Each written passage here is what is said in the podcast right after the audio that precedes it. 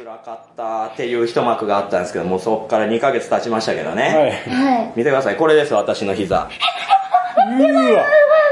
内ももがなんかもう紫というか、すごい色してるやばいでしょなんか加熱されたみたいになってるでしょもうちょっとね、紫色もしかもかなり濃い感じな。そうなんですよ。紫色でもうこれポッドキャストなんで、もう本当言葉で伝えるしかないですけど、びっくりするぐらい痛かったなっていう話でございます。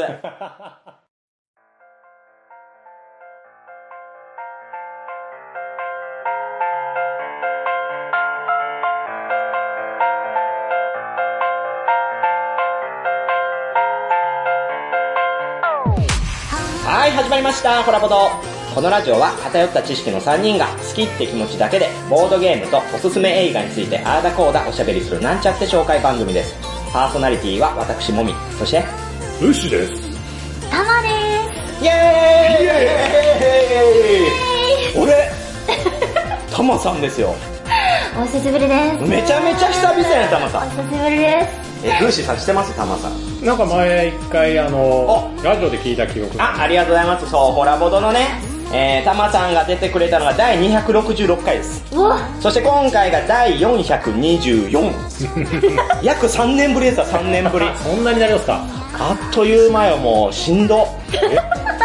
しんど、ずっとね、焦がれてたの。あ、たまさんまた出てほしいなって。ありがとう。たまさんはね、元声優でいらっしゃい。ますので、はい。でねもう透き通った声でね。聞きやすい。で、そのね、時も、266回の時も、なんか反響がツイッター上で、たまさんまた出てほしい、たまさんの声可愛い。いって。い。やー、あなんか3年間、でもあっとい。う間でした。あ本当に、はい。い、やい。やでもタマさんまだまだね若い。から3年とか結構長く感じるでしょうけど私とルーシーさんなんかもう3年なんかもうね。親戚の子供とかも、うん。気がついたら、あれ卒業したのみたいな。いやそうなんですよ。いやそんな3年の間にタマさんも大きくなりまして、ね、成長いたしまして、はい。はい。いやーお仕事も頑張ってくれていますから今回。はいさらにコラボでも頑張っていただこうかなと思うんですけど。はい、じゃあ冒頭ですからこれは。最近どうですかのコーナーでございます。最近あった出来事教えてください。何かありました最近？おルーシーさん何かありました？あ、いいですか？はあのですね、いうん。あの、嘘のような本当の話なんですけど、どうしたどうしたちょっと待ってちょっと待って。ちょっと待ってなんか切り出しがさいつもとちゃうやん。もっといつもラフやん。いや、そうなんでちょっとタマさんに緊張してんの？いや、そういうわけじゃないですよ。人見知りが発動してるやん。それはなくはないですけど、別にそういうわけではなくて、ちょっとあまりにも嘘のような本当の話なので、あはいはい。ちょっと前置きさせてもらったんですが、はい。あの、ルーシー、うん女の子が好きなんですね。いやいやいや、どうしたどうしたえどうしたどうした確かにねこれの前、そう、前回、はい。そうですね、あの、第423夜で、はい。カブラギ P 君が、まあ自分がそういう趣味だということをね、告白したっていう、まあ爆弾発表がありましたけど、そうですね。で、あなたはカブラギ P の高校からの同級生？そうです。で、ずっと知ってたんですよね。まあ知ってはいましたよ。で、私にも隠してたんですよね。まあ、わざわざ俺の口から言うことではない。私がカブラギ P と温泉に行って、二人で入ってるのも、そういうの知ってて見てたってことですよね。まあ二人の距離近いなと思って。詰められてた私も。嘘嘘嘘いや、嫌じゃないけど。嫌ではないけど、嫌今考えたらやってくれたなって思ってました。でも、あなたは、私は、女性が好きというそうです。お前にあの BL 好きってところからゲイ疑惑も出てましたけど、あ、そうなんですよ。BL がね、ええ結構食べれるタイプで。食べれるそうですね。いける口なんですねいける口なんですけど、なんですけど、まあただ俺はゲイじゃないよと思ってなんか言うねん。逆にトゲになって、この番組で叩かれんねん。言い過ぎたら。いやまあそれで、まあそれは置いといて。置いといてね。それはそれとして、うん。うん。あのーまああの、この、ボードゲー界隈全然関係ないところで、うんうんあのーまあ女友達が、あまあいまして、はいはいはい。で、結構二人で飲んだりする中。あれ？あれ？あれ？あれ？あれ？あれ？まあコロナ前は結構二人でよく飲んでたんですけど、まあなかなかコロナってなると会えないじゃないですか。まあ確かにね。会いづらくなる。あ、近くないん。や。えそんなに距離は近くはない。で、えっ、と、まあ最近とはいえコロナも、うんまあ多少は落ち着ね、いてきて。はいうん。ワクチンもみたいな話もあっうんてで、この間向こうからうん、ちょっと久々に飲みませんかみたいな。えー、そう？マジ？話が、あら、向こうから、お。向こうからありまして、そういうことでしょ。いや、そういうことだよね。効果もうまいっすよね、相変わらあありがとうございます。加工なしで。素晴らしい。ず。まあそれで飲み行ったんですよ。もで、飲み行って二人で飲んでたら、ちょっと恋愛相談をされまして。最近は、ちょっとうまくいってなくて、みたいな話があって、おそうか、みたいなはいはいはい。話をいろいろ聞いた結果、うんその女の子が、うん女の子が好きっていうのが判明しましえ、ちょっともう、いや、わからん。ちょっと、早い早い。早いでえ？どういうこと？総集編これ。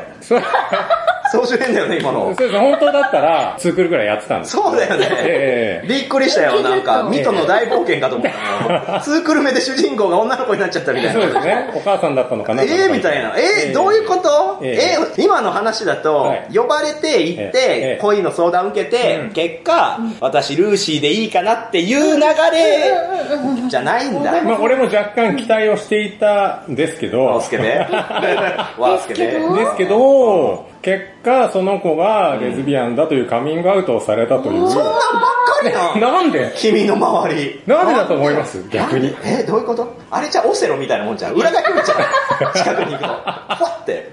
辛い、辛い。カキーンって。え隣に置かせてほしいやばいやんけ。ええー、すごい。引き寄せてるっぽいですね。ね。あ、でも確かにあれなんですよ、タマさん。ルーシーさんって、まあ見た目はゴツゴツでね、こんな感じですけど、筋肉隆々なんですけど、なんかね、あれなんですよ。あの、女性の話とか男性の話とかを聞くのが上手なんですよ。人の話をすごい聞くのが上手で、ああ、なんかルーシーさんにだったら話せちゃうみたいなのが流れとしてあるんですよ。はいで、結果やっぱり、こう、同性愛の方って、やっぱうちでこう、もんもんするじゃないですか。はいね、大っぴらに言えないとか、我慢ししてる部分みたいなところを全部やっぱルーシーさんは、何がですか？え？もう吸収力。あーまあ、包み込むようそう包み込むようそうそうですね。で、ただそれでなっちゃうんじゃない？本来の人生の中では、その人たちも隠すんですよ。はい。本当はね。ええけど、ルーシーさんには言っちゃおうってなっちゃうんでしょうね。ただ、やっぱり、期待してた流れとは違うわな。そうなんですよ。はそういうの全くないんですけど、い。やっと彼女できたかなと思ったのに。俺もその報告ができるかなと思ったんですけど、残念っす。残念でした。残念っす。あ、そういう話の終わりそういう話。やだ、終わり。でも結局その子の話聞いてあげたんでしょ？まあそうですね。でもそっからほらポイント稼いで、次またね、紹介してもらったらいいじゃないですか。そうですね。まあじゃあそれを楽しみにしておきます。今いくつでしたっけ、あなた？今もう30、今年7になりました。37で、今から育てようという。頑張ってください。つらえー、共に頑張りましょはい。う。はい、タマさん最近なんかありました？タマさん実は、うん。えっ、と、おとといなんですけど、うん。えー車を買いました。おそう、マジ？はい。もともと1台あるよね。そうなんですよ。お。う。え、もともと車持ってて、うん。で、7年とか乗ってたんですけど、お。もともと中古で買ってたんですよ、その車。おうおうおうおう。そしたら、ある日会社に出社しようとして、うん。電、電源というかこう、電源エンジン、エンジンをかけようとしてね。エンジンかけようとしたら、全然かかんなくて、え？エンジンが。う。で、何もキーも反応しない、うんともすんとも言わない。え、あれじゃないの？あの、よくさ、なんかホラーであるさ、なんか追いかけられて、その時に、キルルルルルルキルルルルルル何よかねのやつ、もうならないの？ならないえ、どんなことある？スーンともスンとも。いや、それロックかかってるだけじゃないの？違うんですよ。で、本当にこれやばいと思って、あの、ロードサービスとかにも電話して、うん。かかんないんですけど、みたいなこと言ったら、最寄りの修理工場行ってくれとあはいはいはい。言われて、はい。見た結果、うん。内部の、うん。その、まあ、キーがちょっと接触式なんですけど、接触を感知するところがもういかれちゃってて、えー、マジ？もうダメです、みたいなことダメです。あー、中古やからな。はい、うんで、まあ、これを修理するってなるとこんぐらいかかりますねってのが、わーって感じだったんですよ。え、40、50ぐらいもうそうです。あ、えーほんと。なんかちょっと、ね、この中古にこの値段かけるのちょっとな、みたいな。そうですね。まあまあはい、まあまあ、確ところかに確かに。がありまして、ん一年発起しました。お！軽自動車から、あ、普通車に？はい。えー、すごいやラん。スチェンジしました。え、新車？新車です。え、マジで？そんな金ある？や、本当にないので、あの、いないやないのうん。で、一括とかでは、あの、ポンってね、買えなかったので、はいはいはい。まあ、あの、こう、積み立て式みたいな感じで、あ、まあ購入できたと。でそうなんですよ。もうそれが、うん。あの、今って、まあ、コロナの関係で、んうん。あの、部品がね、足りない状況らしくて、ああ、確かに。これちょっと納期まで時間かかるんですよって言われちゃって、あれ？で、その間車どうしようってなっちゃったんですよ。うんう乗れないし、うんで、今、あの、一応その、電源は、かかかったりかかんなかったりとかするので、ああ、はいはいはかかる時に車運転してるって感じなんい。ですそんなワンチャン、ワンチャンで行く感じだ。運ゲー。運そう、運ゲーなんですよ。なんか、そういうボードゲームできそうやもんね。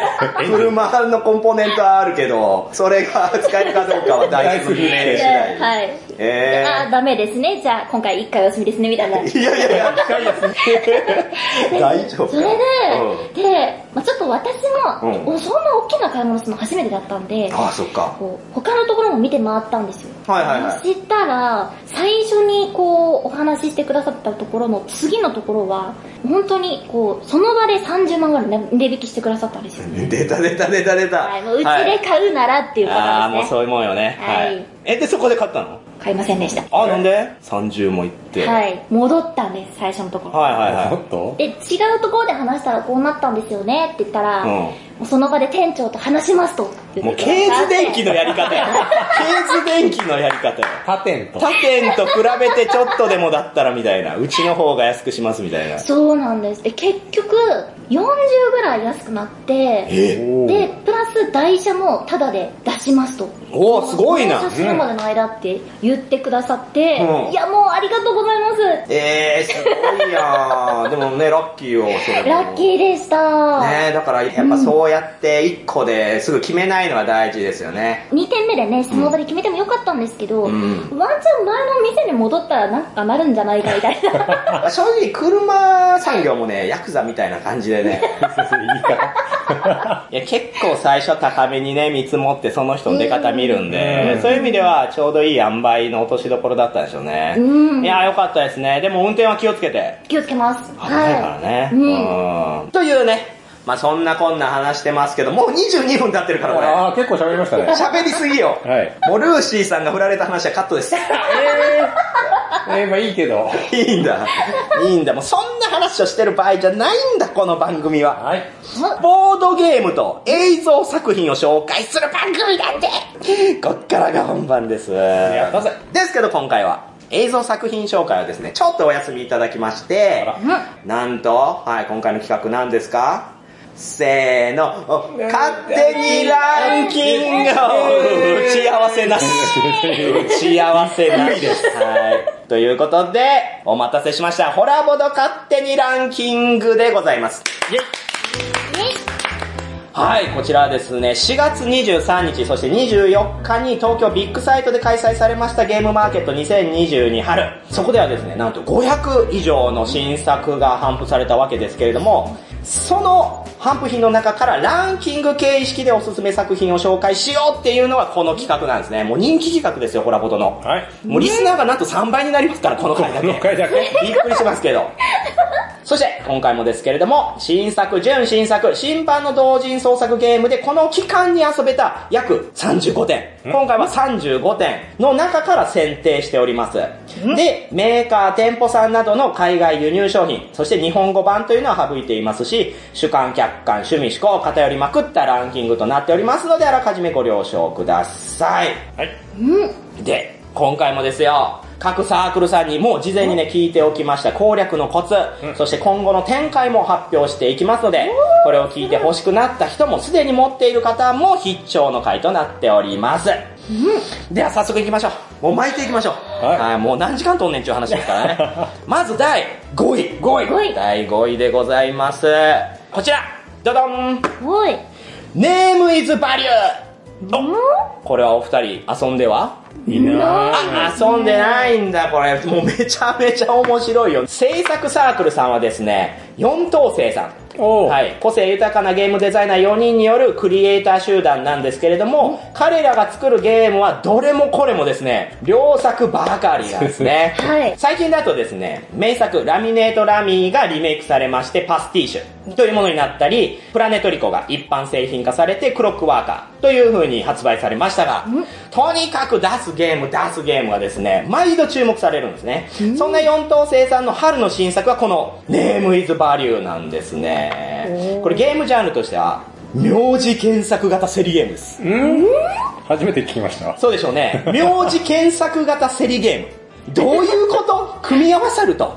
で簡単にね、ルール説明させていただきますけど、まず、スマホやタブレット端末など、インターネット検索できる環境がこのゲームは必須となります。はい。日本の名字って、ランキング検索できるの知ってました？えー、私は知らなかったです。そうなんですよ。ネットでね、普通に検索するサイトがあるんですよ。はい。ね、例えば、じゃあ、佐藤って入れた場合に、じゃあ佐藤は日本の中で何人いて何位なのかみたいな、っていうのが出てくるんですけど、それで競りバトルをしようと。バトル。この紙にですね、まあ、専用の紙が入ってるんですけど、ここに名字を書くんですよ、それぞれでで、全員揃ったら、じゃあ実際にそれが何位なのか調べようと。で、その何位だったのかが入札金額になるわけですよ。えー、入札金額の多いプレイヤーから、このカード、まあ、これ付属しているカードがね、得点カードがあるんですけど、ほら、17点、6点、29点、10点みたいにね、それぞれバラバラの点数のカードがありますわ。ありますねこの点数カード取っていくっていう。はいめちゃめちゃシンプルでしょじゃあ、それだったら、入札金額、ランキング低い方がいいわけですよね。まあ、そうなりますよね。ね。じゃあ、3万位とか狙ってね。じゃあ3万円を入札してることになるわけですから、うんじゃあできるだけ、まあ、いないような名字をうん書けばいいやって、そうなるかもしれないですけど、このゲームは、カードに書かれたこのポイントがですね、そのまんまランキングの上限になるんですよ。先頭から4桁。つまりこれだったら、1762以内じゃないと、バーストです。へで最大で1762だけど、それよりも上のランキングを狙わないといけない。なるほどほら難しいでしょ？読み合いが始まりますね。そうなんです。で、まあ5回遊びまして、総合点で取った人は勝ちになるわけですね。ー。はい。で、しかも、これ最後の最後に自分がゲットしたね、このカードに書かれている文字。これを使ってさらに名字を作れたら、またボーナスポイントが入ったりするんへでー、単純に高い点数のカードを取ればいいというわけでもないんですね。なるほおう。ど。ね、やってみたくなったでしょ？これ面白そうですね。これね、いやもう5位からこんな、まあ、ぶっ飛んだゲーム性のものを 確かに紹介するのはホラボドらしさですけれども、はい本当何回も遊んでます、これは。めちゃめちゃ盛り上がる。で、え、意外と〇〇って多いんだ、みたいな。うんう。うんんうん。今じゃあちょっと1700位ぐらいで想像してみてください。えイエーイ !1700 位狙うは1700位だとして、名字を考えてみてください。検索するんで。えーと、じゃあ、はい。内田。おー。内田さんは、えー、全国順位63位です。いや、結構。圧倒的に多いです。はい。24万3000人います。あほら、1700位にはまだまだでしょ？ー。え全然。ー。全然想像つかないですね。石橋とかってどうなんですか？あ、石橋、え、石橋貴明の、いやいや、意外といますよ。石橋さんは176位ですね。いや、1760位を狙おうとしたら、ちょっと桁が1個違いましたけど、いや、これも11万7000人いらっしゃるんですよ。え、じゃあちなみに木梨だとどうなんですか？なんでやねんえ結局トンネルズね。ええせっかくなんでまあ確かにね、木梨の方が少ないんじゃないですか？木梨さんは5927あ、位。全然ダメですね。もう飛んじゃったっ。ていう、これがね、だんだんとラウンドを進めるたびに分かってくるんですよ。あ、木梨が5000位、石橋が170位ってことは、ここら辺じゃないみたいな。っうん。ていうゲーム、これがね、最終的にどうなると思います？あの、学校でいた珍しい名字の友達を言い出します。なるほど。ナスとかね。えー、ナスさんとか、はで、もうゲームそっちのけで、そのナスくんがどんな子だったかっていう話をしだすみたいな。い。人間性の話。そうそうそうそう、家が農家でさ、ちょうどナスに合ってんだよね、みたいな話とかしてっていう、本当にね、パーティーゲームとして、まあ、この手のタイプのゲームなかなかなかったと思うんで、う非常にアイデンティティが高いなと思いました。で、作者に聞きました。はい、プレイのコツなんですけれども、できるだけバーストせずに置きに行くつもりでプレイすることを心がけるのは良いかと思います。うんはい、もう普通のこと言われましたね。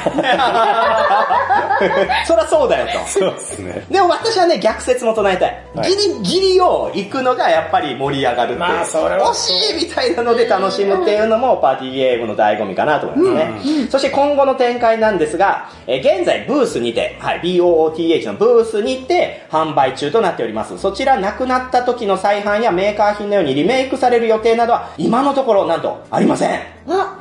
なので、そう、ブースで今購入しないともなくなったら買えなくなるんじゃないかと。うんうん、っていう、こちら、はい、ネームイズバリューでございました。うん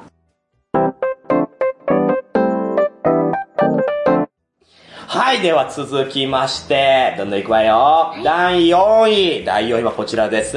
どどん歯医者の権利。歯医者の権利。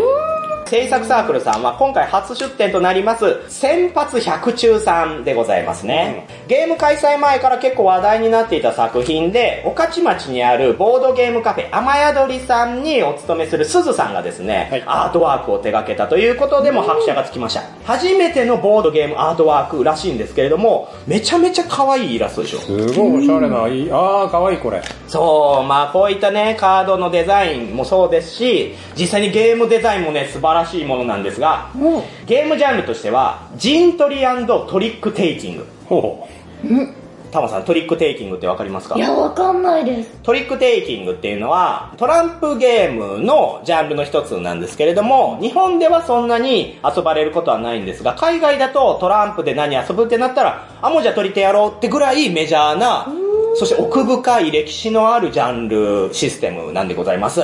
はいで、そのトリックテイキングを下地としてるんですけど、まあ、非常にね、シンプルなんですね。各プレイヤーが持っているこの色付き、そして数字がついているカード。これを、まあ、親プレイヤーが1枚出しますよと。で、出されたカードの色を守って、次の方も、じゃあこの同じ色のカードを出してください。で、最も高い数字のカードを出したプレイヤーがトリックを取る。つまり勝利するということになるんですね。はい。これがトリックテイキングの大まかなルールとなります。はい。で、このゲームのタイトル、はい。敗者の権利と言っていますので、このゲームはですね、負けに行かなきゃいけないんですよ。ん？負けると、場に並んだカードに自分のチップを横に置いていくんですね。へで、このカード自体がそのまま点数になるんですよ。これだったら5点。これだったら8点っていう風に、それぞれ点数がついてるんですけど、あれ？これさっきさ、トリックテイキングで出したカードでしょと。うんうん。え、これが場に並んでいくの？そう。勝った人がカードを並べて、負けた人が自分のチップを横に置いて、自分のカードだと権利を主張するんですよ。う。ほうん。で、ゲーム終了したタイミングで、そのチップ何枚置いてるの？で、多く置いてる方がそのカードをゲットすると。うんうん。で、その最終的に持っているカードから得られた点数で高い人は勝ちとなるわけですね。はう。これは、勝者はじゃあメリットはほぼないですね。あと思うでしょ？これ、これがまたね、このゲームのすごいよくできてるところで、確かに前半は勝ちにいかない方が得なんですけど、ちょっとね、中盤あたりから、これ勝った場合にね、自分のチップを移動できたりとか、うん。あと、1が一番弱くて、で、大きい数字が強いっていうのを逆転するっていう権利も勝者は得られるんですよ。へだから、あ、じゃあルール、はい、逆転しますって急にされて、低い数字が勝ちねとかって言われたら、もうみんな持ってた手札、うわうわどうしよう、勝っちゃうよ、勝っちゃうよ、負けに行きたいのにってなる。うんまあそういった場を操作するっていうことが逆に勝者はできるので、場を荒らしつつ負けに行って、で最終的に点数を取りに行く権利を主張すると。って意味では、これは前半と後半で全然味わい方が変わるんで、本当によくできてるなと思います。ー。うん。で、もうめちゃめちゃになるんですよ、終始。しっちゃかめっちゃかなるんで、まあ盛り上がりますよね。だ他のトリックテイキングゲームでよくあるのが、結構ね、重めというか、ひりつく感じのゲームがあるんですよ。まあ思考線としてそれは面白いですよ。うんうんってうなって、それって出したものが結果を伴うのは面白いんですけど、そういった意味ではこの敗者の権利は薄くて、だからこそ陣取りとトリックテイキングをいっぺんに楽しくライトに堪能できるっていうのが、このゲームの最も優れた点であるんですよ。はい。だから取り手好きからすると、いやいや、敗者の権利、まあまあ取り手としては、みたいなことをね、言う方もいらっしゃるかもしれませんけど、そうではなく、陣取りに対しての取り手が付随すると思っていただいて、わちゃわちゃ楽しむ方として、私はプレゼンしたいですね。うんうんうんうん。はい。そして今後の展開、今後の展開なんですが、よほどの大量受注でもない限り再生産はしない予定です。よって今展開しているボドゲショップさん応援キャンペーン、まあそういったものがあるんですけど、そこで出してる分が最後となってしまいます。また、えー時期は未定ですが、ボードゲームカフェ雨宿りさんで専用プレイマットを販売予定とのことで、あれ？今出してる分で最後なのに、こっからプレイマット出すんやっていうね。これはむしろもう持ってる方はマストで買いに行かなきゃ。うん雨宿りさんに。おー。ただね、やっぱね、私思ったのは、初出展でこれだけいい作品を作られたわけですから、もう今後もその先発百中さんからもう目が離せない。目が離せないよ。確かに次回とかね、どうなっていくのかっていうのが気になりますいやもうタマさん、こうやってね、ゲームマーケットで出ていく出費が、どんどん増えていくんですよ。あそこのもこうて、ここのもこうて言うて、はい。まあとはいえ、もう今後も期待されますサークルさんでございます。はやってみたいでしょ、これ。そうですね。うん、取り入手が苦手な方もね、ぜひ遊んでほしいなと思いました。はい。はい、というところで第4位、敗者の権利でございました。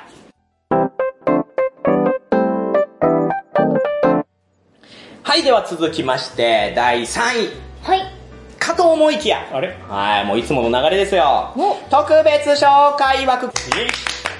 はい。5位以内ではないけど、ぜひ紹介したいという作品枠。はい、もみさんが選ぶ特別紹介枠。今回は何でしょうかと。こちらでございます。ババンお三段の塔。三段の塔三段の塔、そう、カタカナで書いてるでしょ？これはもう私、度肝抜かされましたね、このゲーム。制作サークルさんはですね、あの、タギル論理ことタギロンをデザインされたブッコさんです。うん。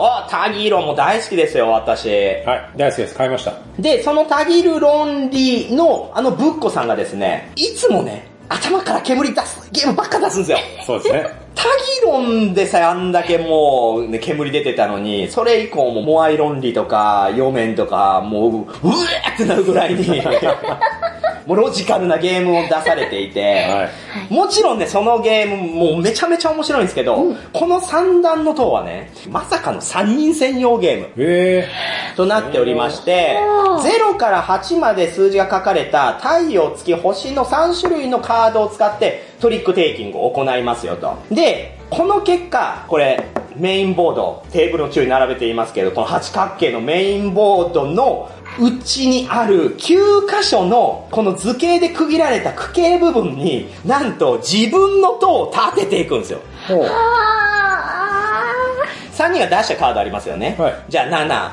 7、6、4って出したとしましょう。そしたらこのボードに書かれてる7、6、4で直線で結んだ中にこの金色のなんか輪っかみたいなのを入れていくんですよ、これ。ほこれがポイントになります。う。ん？めちゃめちゃ宗教っぽくないこの絵面。すごいですね。これ急に親部屋入ってきて、あんた何してんの？って言われたら、三人でこれ囲んでるのやばいですね。ナムアミってなりますけど、えもうこれは相当斬新で、で、このね、金色の輪っかをはめていって、3つ目まではポイントになるんですけど、4つ目になるとバーストになるんです。えだから、誰がどのタイミングで数字を出すかっていうのを操作して、うまくあいつのやつをバーストさせてやろう。で、自分のは3個目になるようにっていう風に、盤面を操作していくためのトリックテイキングなんですよ。すごいでしょー。ちょっとまだよく分かってないです。そうでしょいや、そう言ってくれると思ってました。もうこれは遊んでみないとわからないと思います。はい。なんとも言えない味わい深さがあって、私もね、初めて遊んだ時に、なんかもう豆鉄砲食らったような、なんか、チカチカってもう目の前がチカチカチカってなったんですよ。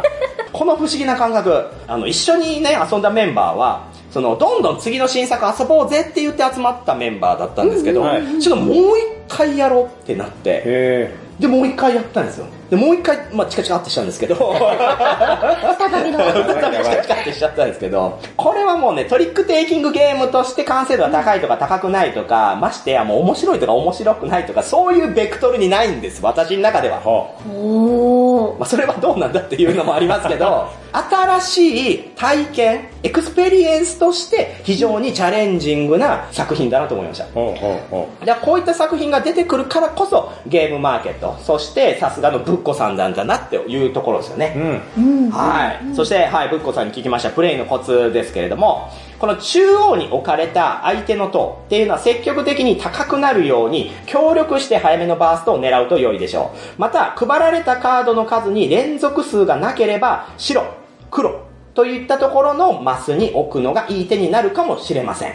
そして今後の展開。まあ、現在、ブース、はい、BOTH のブースにて販売中です。あとはどこかのボドゲ会社が奇跡的に商品化の声をかけてくれないかなと神頼みをしているくらいということでしたね。なるほど。いや、これね、製品化至ってほしい、私としては。うん。本当に今もうやっぱりあまたボードゲーム出て、もう多分タマさんも気づくぐらいいろんなところで目にするようになったじゃないですか。もう3年、この3年の間でももう劇的に変わってるわけですよ。で言うと、やっぱり同じようなゲーム性をついつい感じてしまう一般流通の中で、これは一石投じるものになると思うんで、私はもう大応援しておりますね。という三段の塔でございました。はい。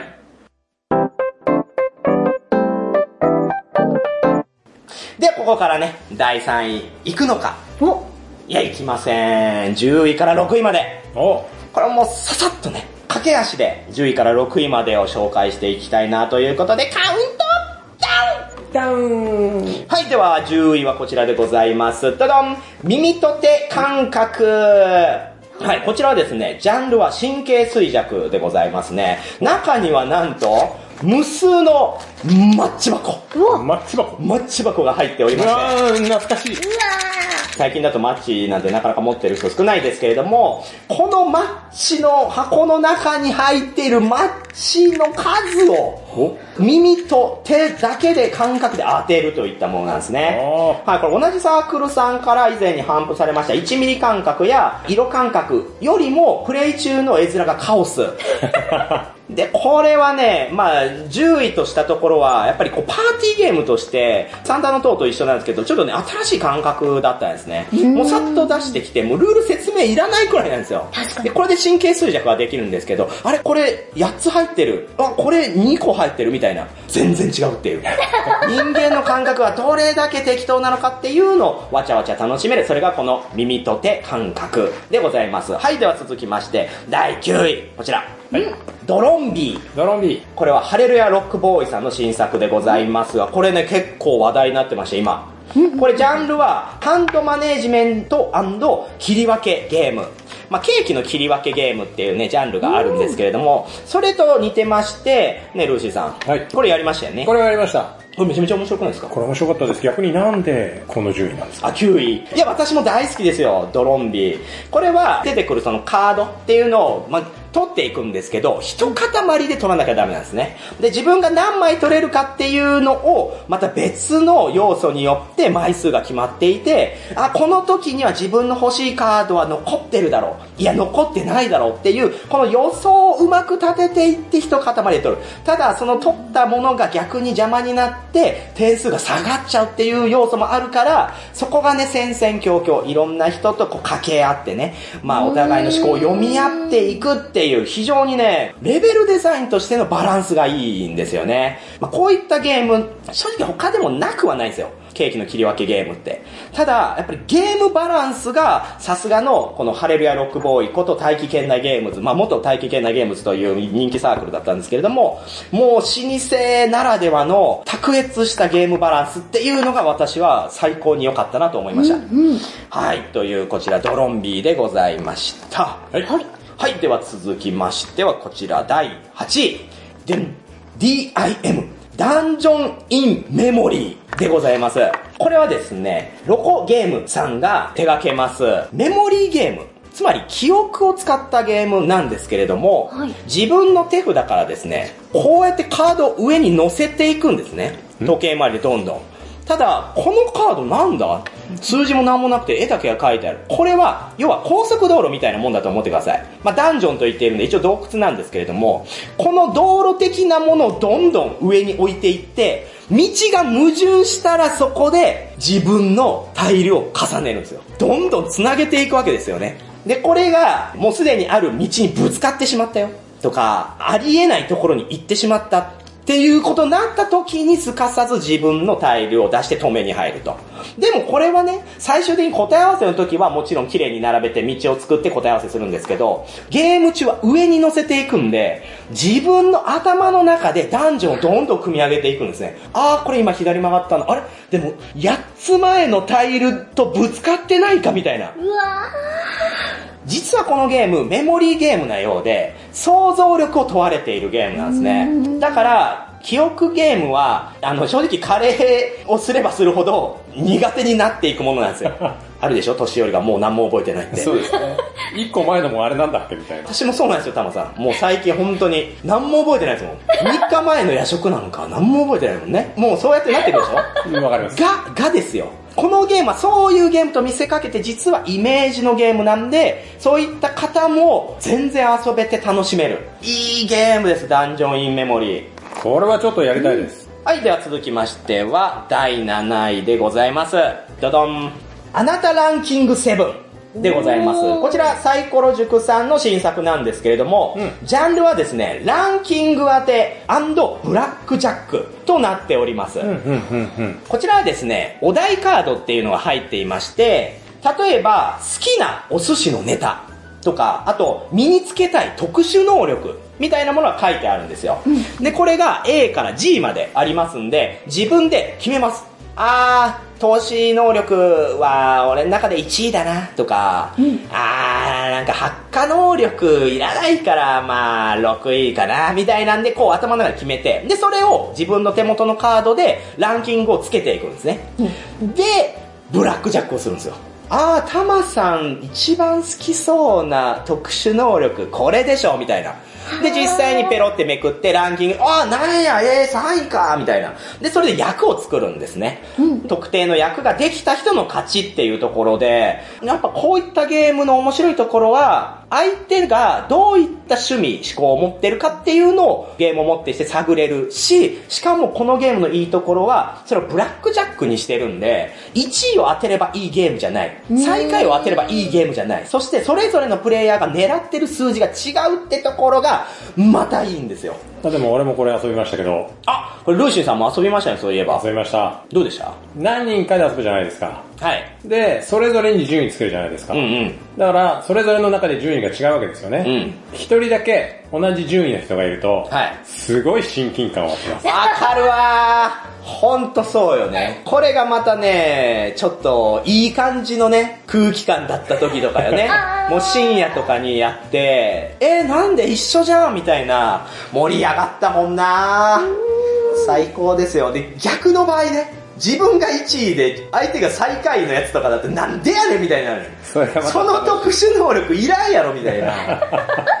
っていうところでまた論争が起きて盛り上がるわけですよ。で、私個人的にはね、これのもうちょっと大人版も欲しいなっていう、まあ今回のこのお題の中にはそういったまあちょっと無夫婦なものは入ってないですけど、そういうもののバージョンみたいなのあっても相当盛り上がるし、うんあとお子様向けでも絞ったやつでキッズ版とかでもできるし、結構可能性の塊だなと思ったんで、あなたランキング7はね、ぜひぜひいろんなバージョン期待しております。はい。では次行ってみましょう。はい第6位でございます。こちら。なぜか読めちゃう。製品版。製品版こちら、福労堂さんが以前に出されました、簡易版のなぜか読めちゃうっていうのがありまして、はいそれが今回、えーめでたく完成版となりまして、このアートワークも一新されて、しかもね、ほら、もう完全にこの一つの、何ですか、リングノートみたいなあ形ですね。そう、リングノートになっていて、どこに出しても恥ずかしくない。まあ、以前は正直、紙だけが入ってたんですよ、クリアファイルに。で、遊ぶものだったんですけど、あ、ちなみにやってない？二人はやられてやない。ないですね。あ、じゃあもう今やりましょう。おはい。二人立ってください。立つ？このゲームは、基本的には立ってやった方がいいですね。はい。で、親がリングノートをめくります。伏せ字になっているところがあります。はい。その伏せ字のとこを想像してジェスチャーして早い人が勝ちと思ってください。ジェスチャーはい。じゃあ、早速、行ってみましょう。まあ、難易度もね、レベル1からレベル3まであるので、簡単なものをやってみましょうね。はい。では、こちら。え？え？え？わからない。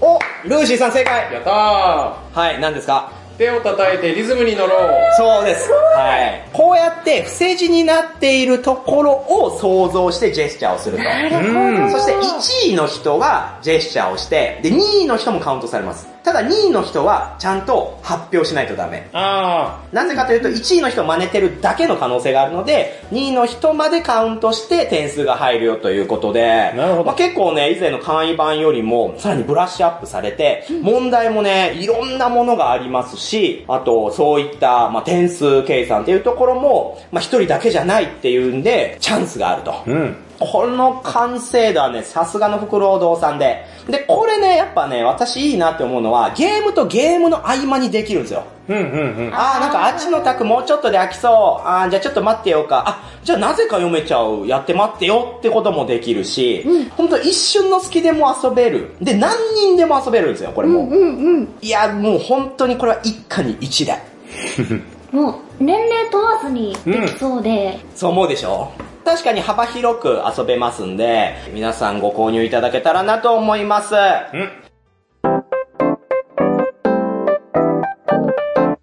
ということで、第10位から6位まで行きました。ついてこれてますか？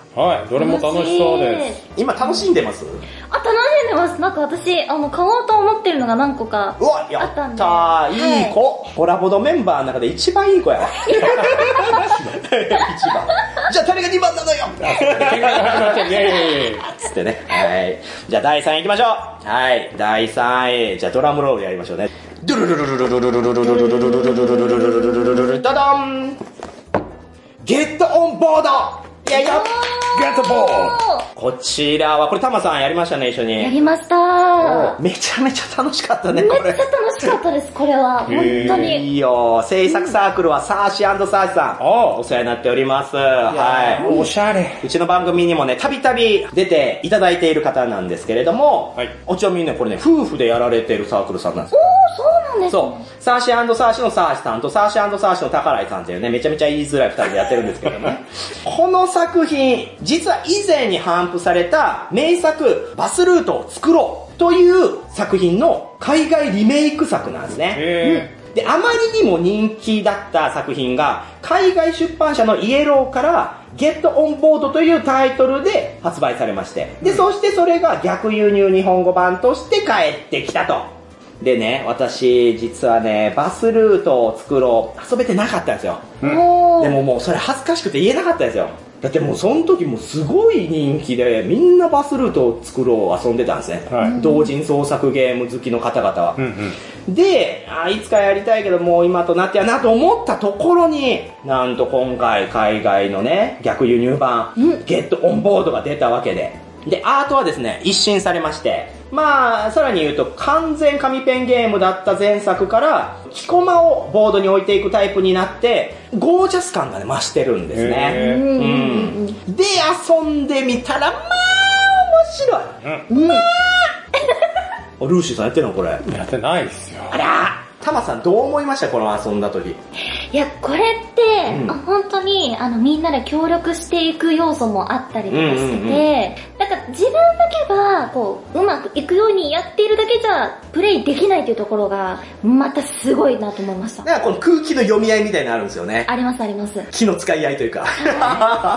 というのは、はい、こちらのゲームはですね、ジャンルとしてはネットワークビルディングドローイング。つまり、先ほども言ったように紙ペンゲームなんですけど、これに至っては、木ゴマも使うんで、半紙ペンと考えてもらっていいですね。はい、それぞれプレイヤーに紙を配りまして、で、このボード、これロンドンの街になってるんですけど、この街で最高のバス路線を作っていこうと。乗客のニーズに応えつつ、渋滞をうまく避けて路線を伸ばしていくことになるわけですが、これ皆さんがね、木駒をバスルートとしてどんどんと伸ばしていくんですよ。うん一筆書きで。ただ、他のプレイヤーと被ってしまうと、そこは渋滞になってしまって、ペナルティになってしまう。まあ、こういったところがさっきタマさんの言った空気の読み合いでもありますし、あと、各プレイヤーに配られた紙は全員一緒なようで、実は微妙に違っていて、出てくるカードの種類によって置ける木駒が決まるんですけど、その木駒が自分は2個直線だけど、タマさんは S の字だよ、ルーシーさんは U の字だよっていう風に同じタイミングで違うものを置いていかなきゃいけないんですよ。でそういったところで、うわ、そっち曲がりたくない、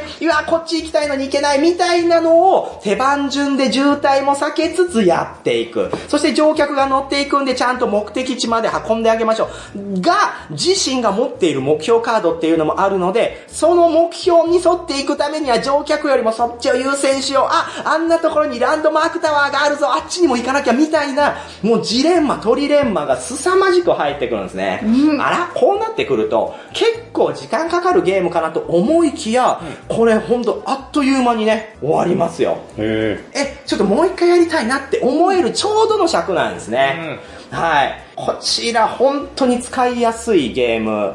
なぜかというと、やっぱゲーム会の最初、こう集まった時に、あんまりボードゲームやったことないですとか、あ結構ボードゲームやってますって人がね、一個の卓になったとしましょう。そういった時どんなゲーム出すってめっちゃ悩むでしょえ。悩みますね。あー簡単すぎたらゲーマーの方にとってはつまんないし、かといってゲーマーに合わせると、初心者はもうボードゲームしたくないってなっちゃうな。なんて時にこのゲットオンボードなんですよ。もう見た目もめちゃくちゃ可愛い。まあもちろん、バスルートを作ろうも宝井さんの可愛いアートだったんですけど、ゲットオンボードもまた可愛くて、この見た目から初心者も入りやすいし、難しくもなく、そしてゲーマーの方も奥深さを堪能できる。もうこのゲームの使いやすさはもう異常です。もうこればっかやってる。へで、えー今後の展開なんですが、えーゲットオンボード日本語版は6月30日から一般販売となっております。はい。えーこの収録日が6月27日なので、配信の頃には一般販売となっているわけですね。はい、まあ、これはね、本来はもっと早かったんですよ。なんですけど、そう、国際輸送の遅れ、まあ今ね、やっぱコロナとか、あと上海のね、ロックダウンがあるので、まあそういった影響だとは思うんですけど、やっと6月30日、ゲーム専門ショップや量販店、サーシーサーシ公式ウェブサイトなどでお買い求めいただけます。海外展開としては、まだ公表できない情報なので詳しくは言えませんが、今後も実は、お新たな展開が待っているとのことなんで、そちらご期待くださいという。あらー、これどうなんでしょうね。まあ、サーシーサーシさんはもうね、いくつももうゲーム出されていますんで、今後もさらにね、そのゲットオンボード以外でもあるかもしれないし、今回こう、ロンドンニューヨークになってるんで、そうですよね。いろんなね、バージョンでまた出てくるかもしれませんよ。うん。ということで、第3位、ゲットオンボードでございました。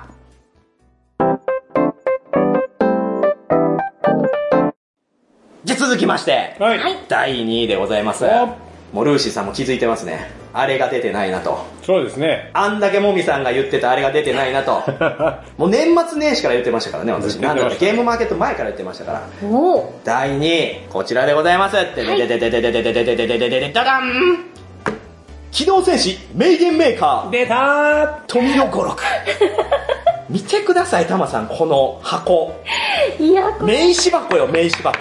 チャチーね。この流れで見るとちょっとびっくりしますね。そうでしょ、さっきのゲットオンボードとか、なぜか読めちゃうのクオリティから考えたら、はいなんじゃこりゃっていうこの、だがそれがいい。あ、その通りなんですよ、ルーシーさん。もうだからこそのゲームマーケット、だからこその同人創作ゲームなんですよ。側からは想像できないようなワクワクが待ってるわけなんですね。はい、これやったことないでしょないですね。まあ、やることないでしょうね、本来ね。なぜならこれ、なんと22個しか頒布してません。22分の1です、ここにあるの。なんでそんな少ないねんっていう話なんですがい。や、これもっとするべきですよ。ねもっと作れば、まあもっと作ると多分いろんなところに怒られると思いますよ。確かにええこれ、去年の暮れにですね、テストプレイ私させてもらったんですよ。まあ年末年始にうちで遊びまして、そしたらもうあまりの面白さにね、2日連続ほぼ徹夜でこれやり続けましたから。いや、みんな呆れてましたよ。え、何が？え？もみさんまた？つって、もうまた？名言メーカーやろうって私が言うからでしょ。いや、そら、なるよ。もうこんな面白いゲーム他で感じたことないもん。ほで、これ制作されたのが、えー我らが酢豚こと黒田翔吾さんでございます。まあ、うちの番組もね、まあ3回中1回は出てるぐらいの レギュラーなんですけども、その黒田翔吾さんが生み出した最高傑作ですよね。そこまで言いますか？えー、そんなことない。ちなみにこれあれですよ、今メルカリで倍の値段で売られてますよ。ひどいことするよねスパイダーはね。まあ売れ残ってたんで笑いましたけどね。で、これゲームジャンルとしてはですね、大喜利ストーリーメイキングとなっています。で、この名前、ゲームの名前からね、もうタマさんもある程度想像がつくでしょ。う。なんとなくは、こうかなまあ、機動戦士といえばっていうことなんで、はいガンダムに登場する名言を組み合わせて、新たな名言を作ろうというゲームなんですよ。聞いたことあるような文言が書かれたカードがもう無数に表裏合わせて入っています。こういった文言を組み合わせて、名言をさらに作る。そしてシチュエーションを作ろうということなんで、ちょっとね、もう今やってみましょう。はい。おせっかくね、声優の、元声優のタマさんが来てくださっていらっしゃるわけですから、確かに。実際やってみたいところなんですがこれ今からね、カード配ります。はいで、それを組み合わせて、シチュエーションも言いながら、そのカードを出して、セリフのように読むっていう感じです。で、頭でですね、お題が出されます。はい。はい例えばこれだったら、最終回で言った主人公の最後のセリフとか、戦艦の来る艦長の名言とかってこういうテーマがね、発表されて、で、それに合わせて自分の手札から作るんですよ。で、これ何枚でもいいです。しかも、あーちょっといまいち自分の手札微妙だなって思ったら、2の枚数捨てて、その分また拾っていいです。っていうところでちょっと考えていただきましょうね。はい。えー、じゃあテーマはですね、こちらでございます。チュチュチュチューンパブーン強気なヒロインの名言。あ、これマストなんで。マストマスト。いや、ブーンこれ、機動戦士ガンダムのね、タイトルが流れる時の、そうですね皆さん知ってる通りの SE ですけど。いや、だから呆れられたんですよ。なんでやねんこのノリだから深夜に。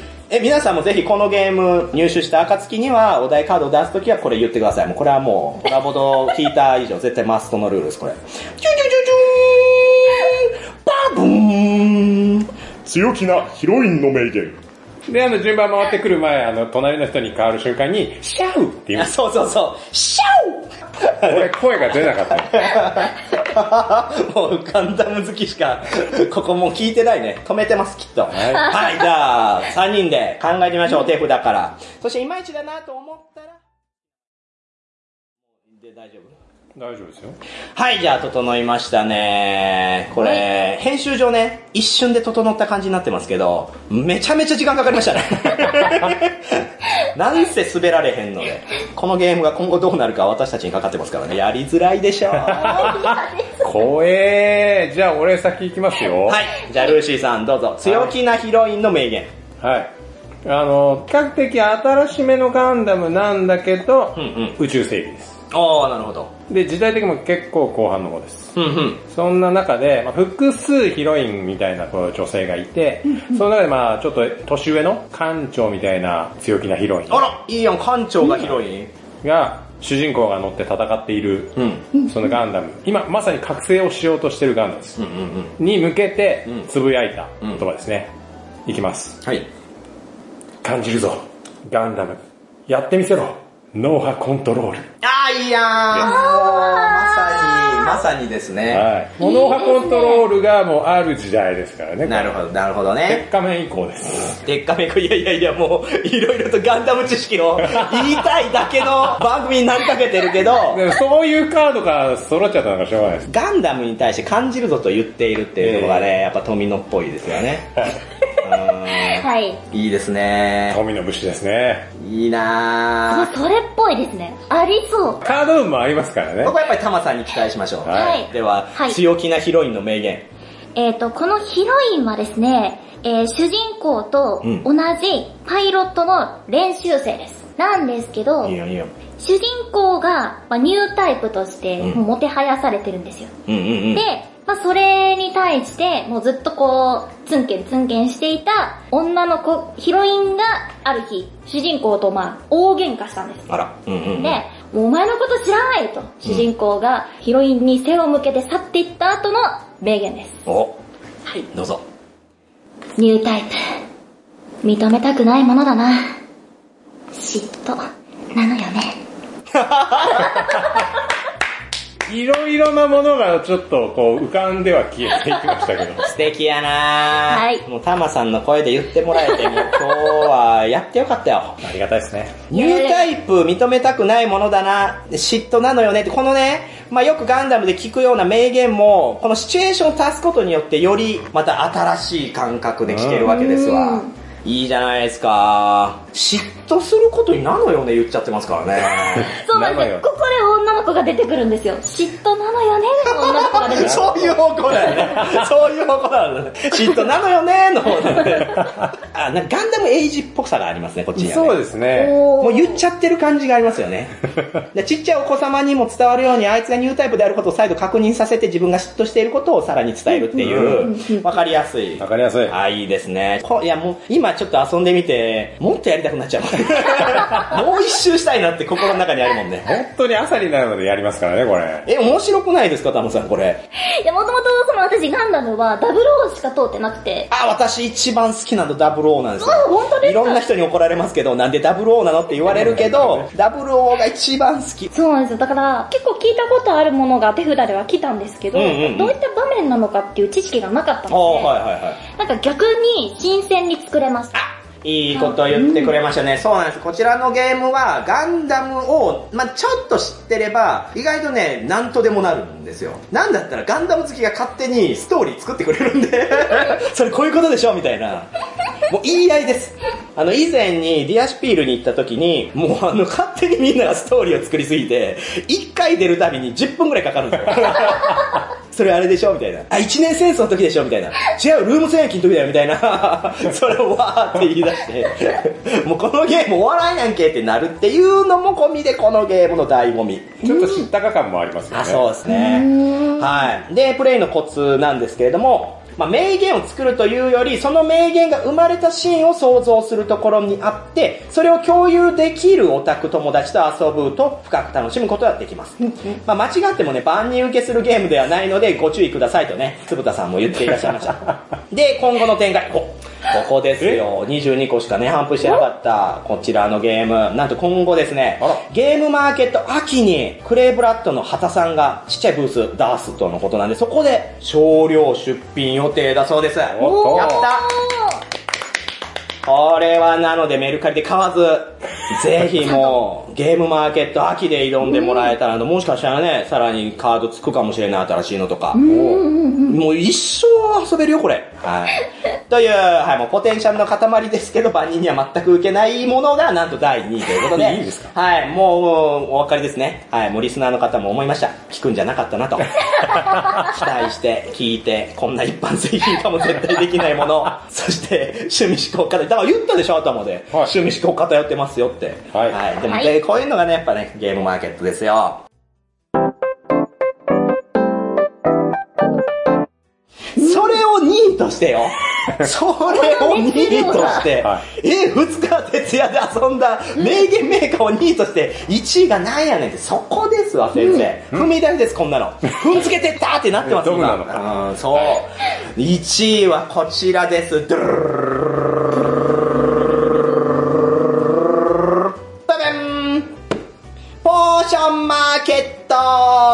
ーションマーケットポーションマーケット、あお二人遊んでないんですか？ないですね。ないですね。もう、もう遊んだ人呼んだらよかったわ。すいません。このゲームもう最高ですわ。え名言メーカーよりもっと遊んでますよ、私。ー、そんなに？まあ、アートワークまず見てください。めちゃめちゃ可愛いでしょ？可愛いいいです。うん。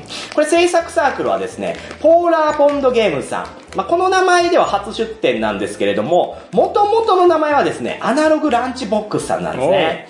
まあ、幾度もホラボドにはゲムマインタビュー会にて出演していただきまして、過去作としましては、ダズリングダイスラインとか、インセクトインクなど、まあ、私もね、大好きなゲームをいくつも出されてる老舗のサークルさんなんですね。で、このサークルさんは、三段の塔のぶっこさんと一緒かそれ以上に頭から煙出させられる経営サークルさんなんですよ。うん。もう見た目めちゃめちゃ可愛いコンポーネントなんですけど、そのギャップたるや。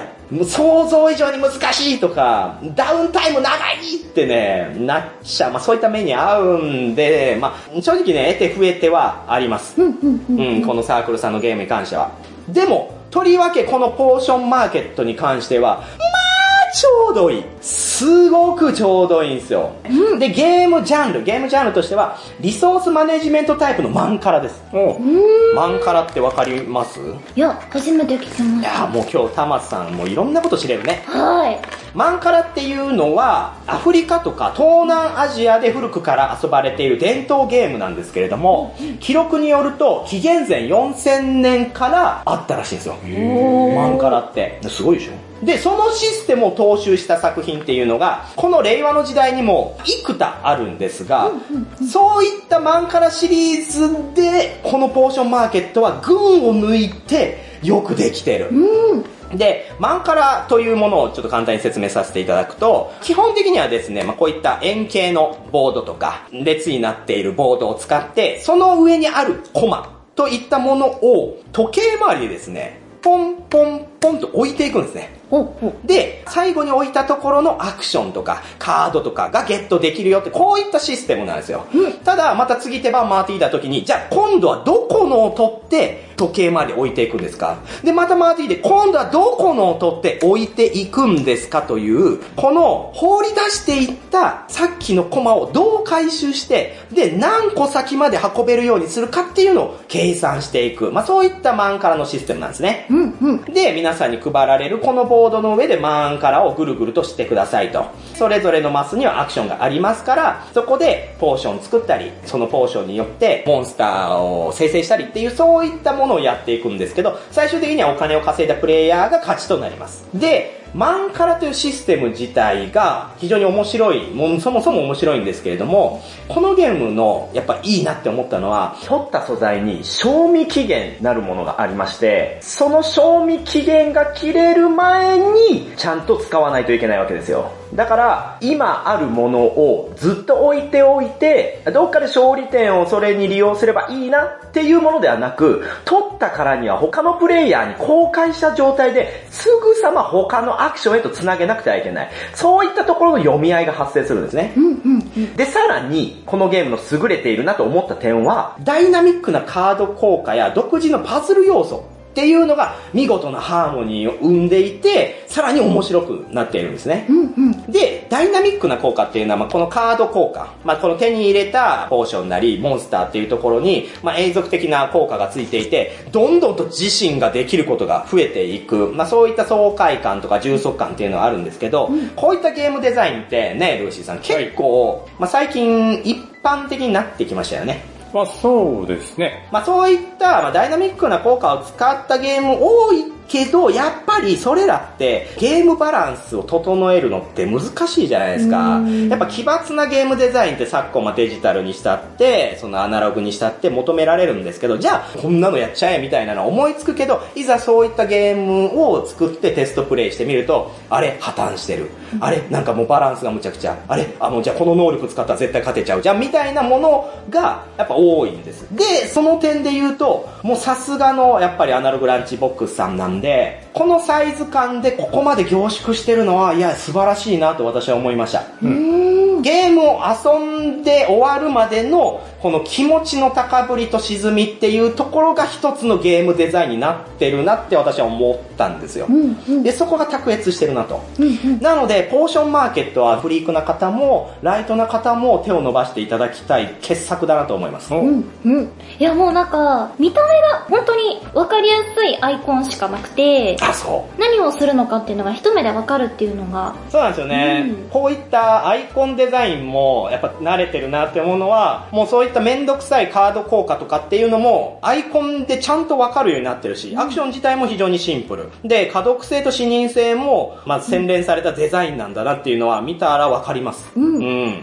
はい。でプレイのコツに関してですけれども、えー作者が言うにはですね、えー他プレイヤーの動きを見て市場トラックをうまく利用したりどのカードを優先的に獲得するかいつゲームを終わらせに行くかを見極めることが大事となりますあとフリーアクションの活用も結構大事そう、このゲームね、自分の手番中に好きなだけこれやっていいよっていうフリーアクションが用意されてるんですけど、こちらが非常に重要で、ただのおまけ要素としてではなく、フリーアクションをどう使うかっていうのを軸として考えてみると、意外と勝ち筋が見えてくるかもしれませんよということでしたね。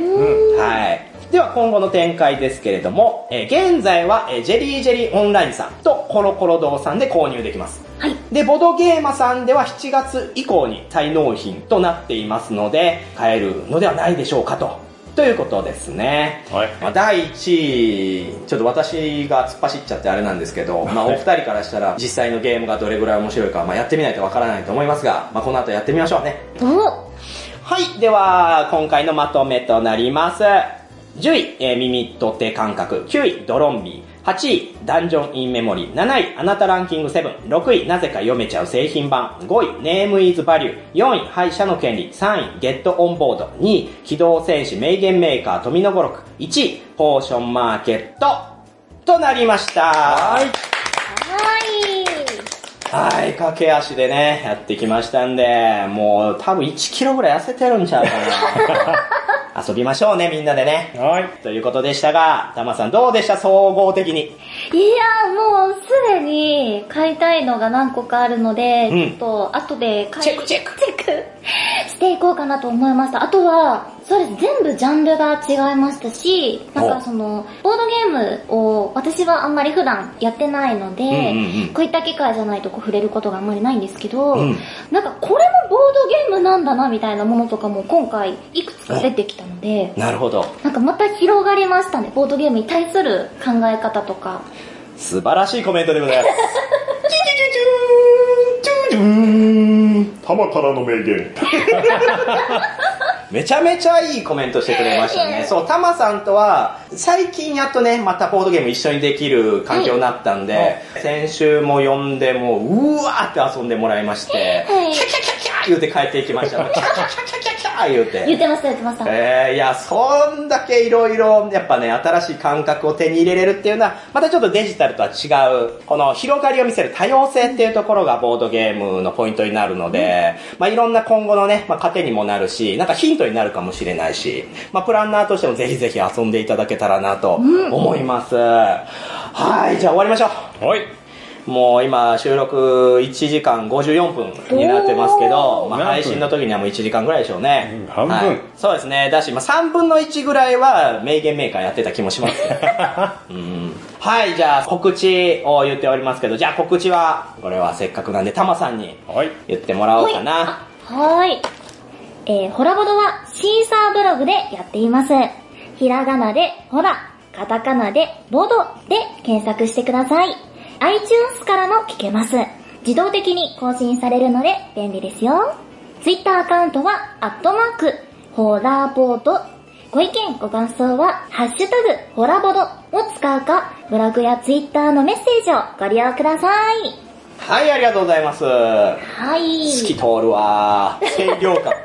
夏にぴったり。聞き入ってしまいました。聞き入っちゃいましたね。いやでもルーシーさんの声もね、定評ありますからね、ダンディーで。ありがとうございます。次だからあれ、ヒロインじゃなくて別のテーマで名言メーカーやりましょう。そうですね。なんでヒロインをこの声でやらなきゃいけないの？確かに、キャー言うてね。はい。また秋控えておりますから、えー皆さんも今のうちから小遣い貯めて備えてもらえたらなと思います。はい。タマさんももしよかったらゲームマーケット。そうですね、私行ったことなくて、コロナって何ってなるぐらいすごい熱気。で、次から私有代が復活するんですよ。それまではコロナの影響で私有代つまりこれぜひ遊んでくださいは禁止だったんですけれどもご入場料さえ払えば中で遊んで帰るっていうこともできるようになるんで。次のゲームマーケット秋こそ本番これまでの2年3年しゃがんだ分ここで本番になりますから期待でございますはいじゃあ最後の言って終わりましょうはい。今回お送りしたのはお味噌汁にそうめんを入れるもみ。